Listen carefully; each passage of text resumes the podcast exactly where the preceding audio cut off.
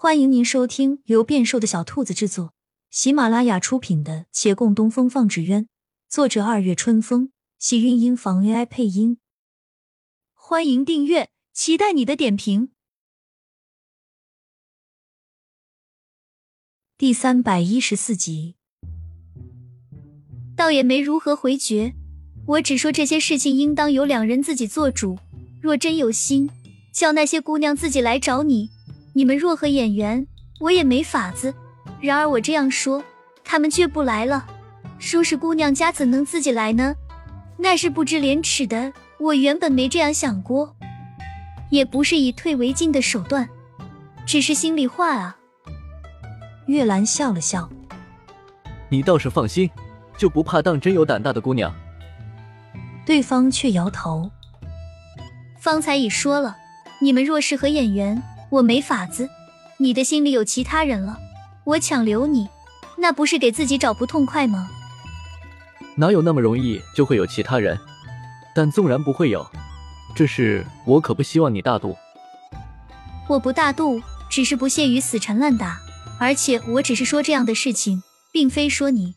如果连你也信不过，这世上就没有我能信的人。他眼中闪过一抹柔情。这句话他自己大抵不记得，他以前就说过。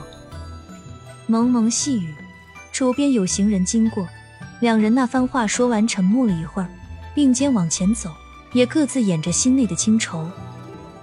一个石子划了洛长青的脚，月兰伸手扶住，一声小心打破须臾沉寂，站稳后是面对面，他咬咬牙道：“师傅，兰儿。”两人竟同时开了口，他连忙应声：“哎，师傅，你先说。”骆长青点头：“兰儿，我想与你做个约定。好，我们既然决定在一起，那么无论发生任何事情，都不可以打着为对方好的名义提出分开。”他微微惊异：“这也是我要与你说的话。”面前人愣了下，浅笑：“你看，我们一贯是心有灵犀的。走吧，回家了。”才迈了一步，他轻轻拉了他的手腕，温声道：“你遇到什么事了吗？”洛长青顿了顿，无奈点头，左右看了一看：“回去再与你细说。”外面的雨比之前大。屋檐下的水珠宛若密密的帘幕，商户门前陆续上了灯，在雨中泛的微光，若美人肩上红纱，如幻似梦，轻轻浮动。月兰听了白天的事，神思乱了有一瞬，但很快冷静了下来。他拉起洛长青的手：“这事情不大好办，我们要细细思量一下。不过我先与你说，你爹娘一定不是要卖你的。”我记得义父以前讲过，他们原本打算将穆家宅子和所有家当留给你，只是都料不到会出事吧。但既然有这份心，就绝不会为了给小师叔一块玉把你许给陈家。我更偏向于他们收了这块玉，是因为你珍贵，而不是为了钱。对呀，孟寻在旁议道：“一直听闻师祖是个不羁的性子。”这样的人多半不会有那些封闭的思想，什么儿子传承香火，我想他是不在乎的，自然也不会对儿女有所偏向。嗯，那时穆陈两家走得近，又同是业内翘楚，联姻很正常。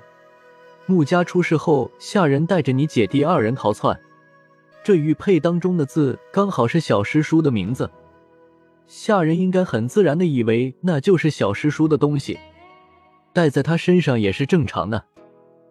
对呀，我就一直觉得这个字很巧合嘛，结果就弄错了吧？你看，他其实还是陈华渊的话。只是，月兰想起些别的，皱了下眉。当年穆家下人是有可能不知道那玉佩来历，但义父应该知道吧？他见玉佩戴错了人，怎么不说呢？莫非是他故意不指出来的？这个有可能。一块价值连城的玉佩，对于孩子，特别是女孩子来说，不一定是福气，还有可能是祸端。刘叔大概便将错就错了。大师哥，只是什么？孟寻打断他的思绪，他回过神，眼光却落在洛长青面前。只是谁也想不到家贼难防。